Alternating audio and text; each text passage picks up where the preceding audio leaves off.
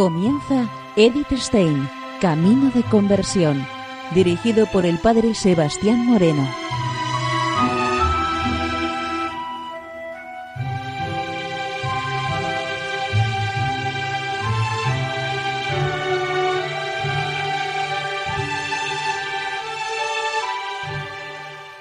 Muy buenos días, señor de Dios. Seguimos conociendo a Edith Stein, Camino de Conversión. En esta emisión de hoy vamos a continuar con los programas que durante estas semanas estamos viendo en torno a las cartas que nos deja nuestra autora.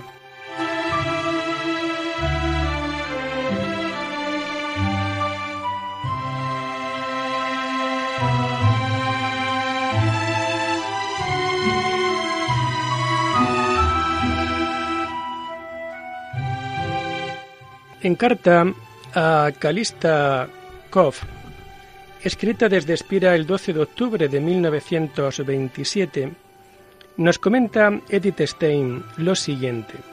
Todavía llevo en mi bolso su nota de despedida. Quise contestarla inmediatamente, pero no fue posible. Quería decirle que no tenía necesidad de palabras. Sé que nadie en Santa Magdalena comparte mis alegrías y mis penas como usted. No piense solo en que las penas son muchas y las alegrías pocas. Nada arrebata el cielo a uno sin recompensarlo inmediatamente. Una vez terminado el manuscrito de Newman, varias veces estuvo conmigo Sor Agnella. Creo que no es necesario preocuparse demasiado por ella tiene su cruz, como todos nosotros, pero ha dado sus frutos. Y ella lo sabe y seguramente no deseará deshacerse de ella. También tenemos que aprender esto, querida hermana, ver a otro llevar su cruz y no poder retirársela. Esto es más difícil que llevar la propia, aunque tampoco pasamos de largo. Creo que la mejor forma de ayudar a los demás consiste en que usted se rompa la cabeza lo menos posible, considerando cómo debería hacerlo y más bien mostrarse despreocupada y de buen humor. Y si en su condición de religiosa estudiante le llegan las dificultades, entonces dígase a sí misma que justamente en ello tiene su servicio yo espero mucho de las hermanas estudiantes para bien de toda la casa, no solo para los colegios, para los que obviamente son de todo punto indispensables, sino también para la vida conventual. Si por hoy no supiera lo que con ello quiero decir, seguramente que lo comprenderá cuando haya pasado un par de semestres.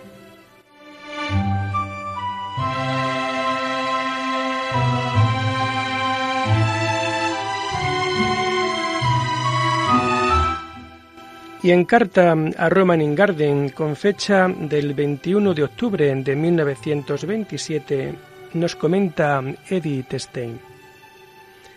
Ahora mismo acabo de mirar el horario de trenes. El suyo llega a las una y cuarto horas a Ray Station, donde yo le estaré esperando. Es estupendo que venga usted. Cuando se adentre un poco en mi estilo de vida, no volverán a leer tan fácilmente cosas malas entre líneas. Cuando han transcurrido diez años sin verse, es normal que a uno le falten las bases necesarias para hacer una interpretación correcta. Así pues, abandone todo mal humor y convénzase de que no tengo absolutamente nada contra usted, ni viejo ni nuevo y que lo espero con el corazón completamente libre. Tal vez algo agotada por varios asuntos, pero también puede ocurrir que esto ya haya pasado.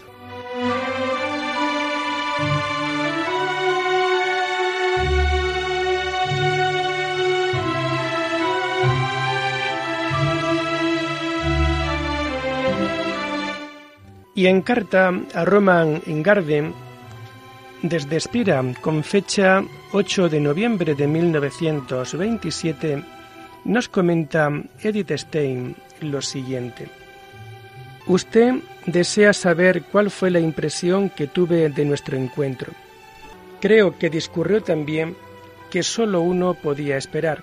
Después de diez años de separación y llevando cada uno una vida tan distinta, poder hablar entre sí libre y abiertamente ya es bastante. Sinceramente, no había esperado otra cosa.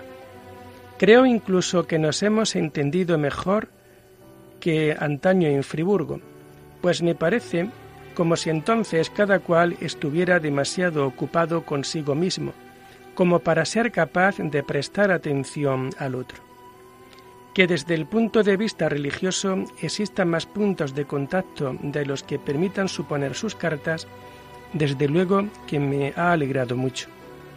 Ciertamente, Alguna vez me había dicho a mí misma que es imposible que desaparezca por completo en usted la tradición y la educación católica. Y en consecuencia, no me ha sorprendido en absoluto que mi crecimiento dentro del mundo católico signifique un acercamiento para usted. No sé si los libros pueden ayudarle a comprender mejor mi camino. Entre las obras dogmáticas que han influido en mí antes de mi conversión, está la simbólica de Moller. Más tarde conocí los misterios del cristianismo de Schiven, que amo y valoro mucho. La primera obra, o una de las primeras, que después de la inundación del racionalismo se colocó resueltamente sobre el terreno de lo sobrenatural, y que ha sido fundamental para toda la dogmática más reciente. Quedó muy claro que no intenté presentarle mi camino como el camino. Estoy profundamente convencida de que hay tantos caminos que llevan a Roma como cabezas y corazones humanos. Quizás en la exposición de mi camino he dejado que lo intelectual saliera tan mal parado, mas en el largo tiempo de preparación ha contribuido de forma decisiva. No obstante, Decisivo de forma consciente fue lo acontecido en mí, por favor entienda bien, hecho real, no sentimiento, topar con la imagen concreta de la auténtica vida cristiana en testigos elocuentes, Agustín, Francisco, Teresa. Pero ¿cómo describirle en un par de palabras la imagen de aquel hecho real? Es un mundo infinito, que se abre como algo absolutamente nuevo si uno comienza, en lugar de vivir hacia afuera, hacia adentro. Todas las realidades con las que uno tenía que habérselas antes se hacen transparentes y propiamente se llega a sentir las fuerzas que sustentan y mueven todo. Qué insignificantes aparecen los conflictos con los que antes uno tenía que luchar. Y qué abundancia de vida con sufrimiento y alegrías, como no conoce el mundo ni puede conocer, contiene un solo día, casi insignificante desde fuera, de una existencia humana nada vistosa.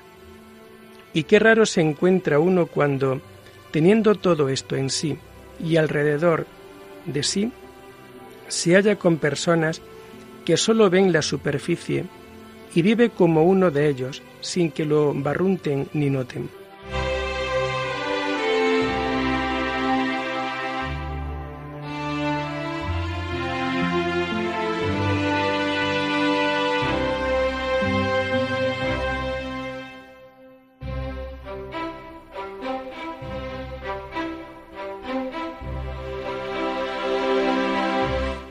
En carta a Roman Ingarden, con fecha 20 de noviembre de 1927 desde Espira, nos comenta Edith Stein. Creo que se puede y se debe hablar de experiencias religiosas, pero con ello no se trata de una contemplación directa de Dios. Una cosa así solo se da en casos muy excepcionales, en éxtasis y similares, con lo cual nunca es posible una demostración rigurosa de que se trata de auténtica revelación.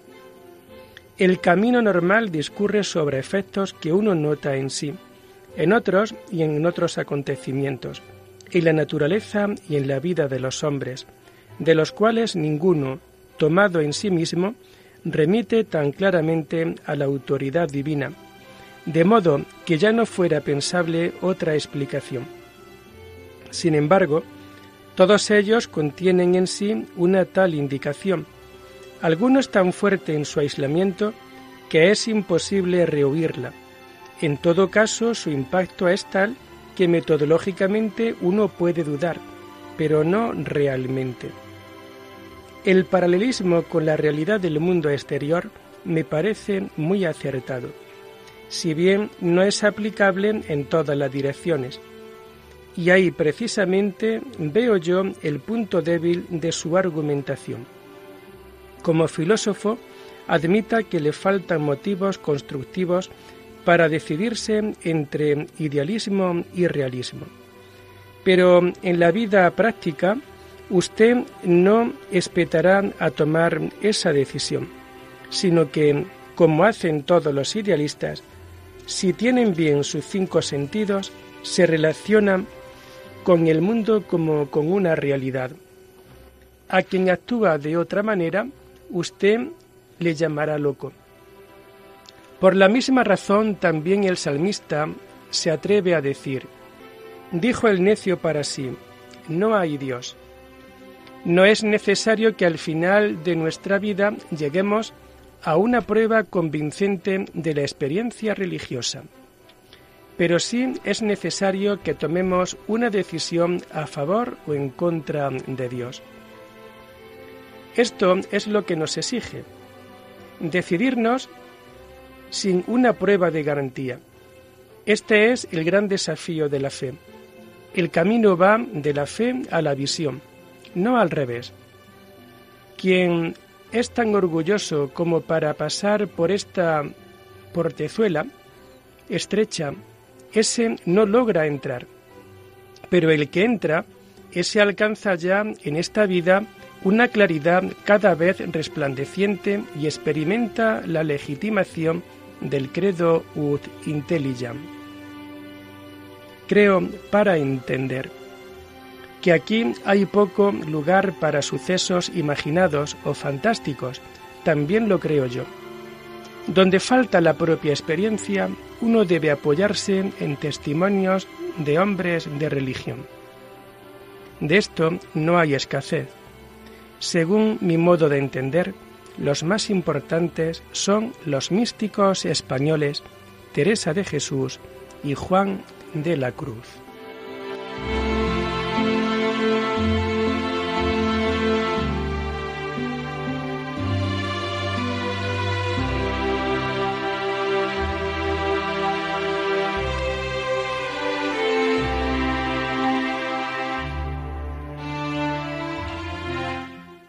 Y en carta a Roman Ingarden, escrita desde Berzaben, el 1 de enero de 1928, nos comenta Edith Stein lo siguiente.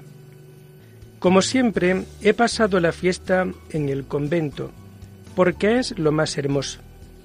Mañana salgo nuevamente de viaje. Tengo que hacer una visita al extremo oeste del Palatinado el día 4 quiero estar otra vez en Espira. Hoy he vuelto a leer otra vez a fondo su larga carta escrita desde Maburgo. Nunca se me ocurrió pensar que usted pretendía hacerme vacilar en mi fe. Una empresa tan absurda no es digna de usted. Tampoco temo hacer frente a sus objeciones. Pero sería preciso refutar cada una de las frases entrar en todos los malentendidos y falsos presupuestos que hay dentro. No debería pesarme el tiempo y el esfuerzo si tan solo pudiera proponerme poderle ayudar en algo. Pero justamente esto es lo que ahora no creo. Cada una de mis cartas exigiría un nuevo comentario que no conduciría a una comprensión mayor de lo, de lo comentado. Recuerdo muy bien cómo me fue a mí antes de que me quitaran la venda de los ojos. Entonces yo hubiera podido decir casi las mismas cosas y tampoco hubiera sido adoctrinada mediante discusión teológica alguna. Pero si alguna vez se produce el cambio en usted, entonces todo lo que yo ahora podría decirle, podrá decírselo usted a sí mismo, probablemente mucho mejor. Si realmente se toma usted en serio la búsqueda de la verdad en las cosas religiosas, es decir, la búsqueda de Dios, no de la prueba de la experiencia religiosa, entonces encontrará usted, sin lugar a dudas, un camino. Solo puedo aconsejarle lo que ya le escribí una vez. Apoyarse en los escritos de los grandes santos y místicos. Ahí tiene usted la mejor documentación. La vida de Santa Teresa, escrita por ella misma. No la recomendaría empezar con El Castillo Interior, si bien esta es la principal obra mística los escritos de San Juan de la Cruz.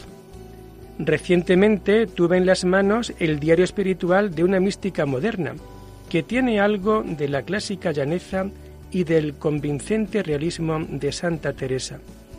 Por lo que yo sé, el original francés ha sido impreso solo como manuscrito. La traducción alemana, hecha por Romano Guardini, ha aparecido en las librerías en 1921. He olvidado la editorial, pero podría enviársela de Despira si lo desea. Naturalmente usted no está obligado a creer lo que uno cualquiera ha contemplado en visiones. Tampoco la Iglesia obliga a creer en las revelaciones privadas de los agraciados místicamente, pero que usted, si se acerca con total imparcialidad, pueda despachar estas cosas con la simple aclaración, disposición enfermiza. Le ruego me diga qué queda entonces aclarado. Esto quisiera ponerlo en duda.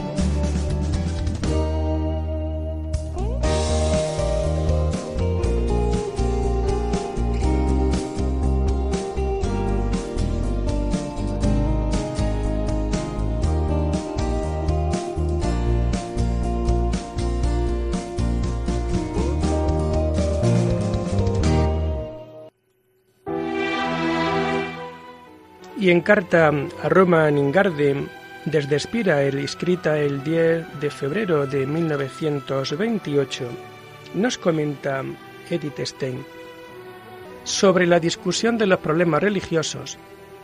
Estoy convencida, no sólo desde el punto de vista religioso, sino también filosófico, de que hay cosas que están más allá de los límites de las posibilidades naturales del conocimiento.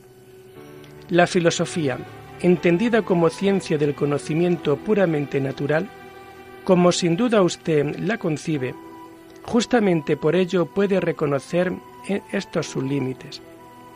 En consecuencia, respetar los límites es filosóficamente consecuente y querer averiguar algo que está más allá de estos límites con medios puramente filosóficos es contradictorio. Como salida práctica, solo puedo proponerle que escriba sobre estas cosas, cada vez que tenga necesidad, pero que me deje a mí que responda, si lo estimo preciso. El librito de Bar lo encontré enteramente católico, pero la verdadera catolicidad afirma que dentro de ella es posible una gran variedad. No he echado de menos el dinero se está imprimiendo el volumen de Newman, pero tan a paso de tortuga que es del todo imprevisible cuando estará acabado.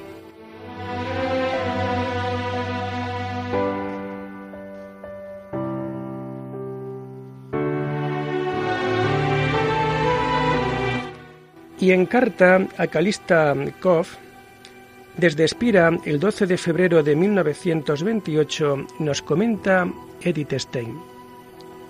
La religión no es algo para vivir en un rincón tranquilo y durante unas horas de fiesta, sino que, como usted misma experimenta, ella debe ser raíz y fundamento de toda la vida. Y esto no sólo para algunos escogidos, sino para todo cristiano que lo sea de veras. Bien es verdad que cristianos así solo hay un pequeño grupo. Que sea posible cultivar la ciencia como culto divino es algo que me ha quedado bien claro después de haber entrado en contacto con Santo Tomás. Y solo como consecuencia de ello, me he decidido a tomar otra vez en serio el trabajo científico. En el tiempo inmediatamente anterior a mi conversión, y después durante un cierto periodo, llegué a pensar que llevar una vida religiosa significaría dejar de lado todo lo terreno y vivir poniendo el pensamiento única y exclusivamente en cosas divinas. Pero poco a poco he comprendido que en este mundo se nos exige otra cosa y que incluso en la vida más contemplativa no debe cortarse la relación con el mundo. Creo incluso que cuanto más profundamente alguien está metido en Dios, tanto más debe, en este sentido, salir de sí mismo, es decir, adentrarse en el mundo para comunicarle la vida divina. De lo que únicamente se trata es de que realmente uno tenga un rincón tranquilo, en el que de tal manera pueda relacionarse con Dios como si nada existiera. Y esto a diario. El tiempo más oportuno me parece las primeras horas de la mañana, antes de comenzar el trabajo. Es entonces cuando una recibe su misión especial para cada día, sin elegir nada de por sí misma. En ese momento, finalmente, una se contempla a sí misma como mero instrumento y las fuerzas con las que debe trabajar, en nuestro caso la inteligencia, como algo que nosotros no necesitamos, sino Dios en nosotros. Mi vida comienza cada mañana de nuevo y termina cada noche. Más allá de esto no tengo ningún plan ni propósito. Esto es, naturalmente, propio del trabajo diario, es pensar de antemano. Sin esto, el funcionamiento de la escuela, por ejemplo, es imposible, pero nunca debe ser una preocupación para el día siguiente. Por todo ello comprenderá que no pueda aceptar lo que dice usted, que he llegado a ser algo. Da la impresión como si el volumen de mi trabajo diario aún tuviera que crecer más. Sin embargo, pienso que esto no cambia en absoluto mi vida es algo que se me ha pedido y yo he aceptado, aunque no tengo claro qué es lo que implica y qué consecuencias prácticas traerá consigo.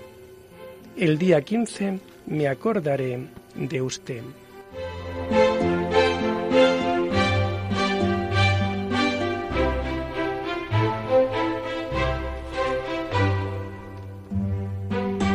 Y lo dejamos aquí por hoy invitándoles a seguir profundizando en la vida y en el mensaje de Edith Stein. Hasta la próxima semana. Muy buenos días en el Señor.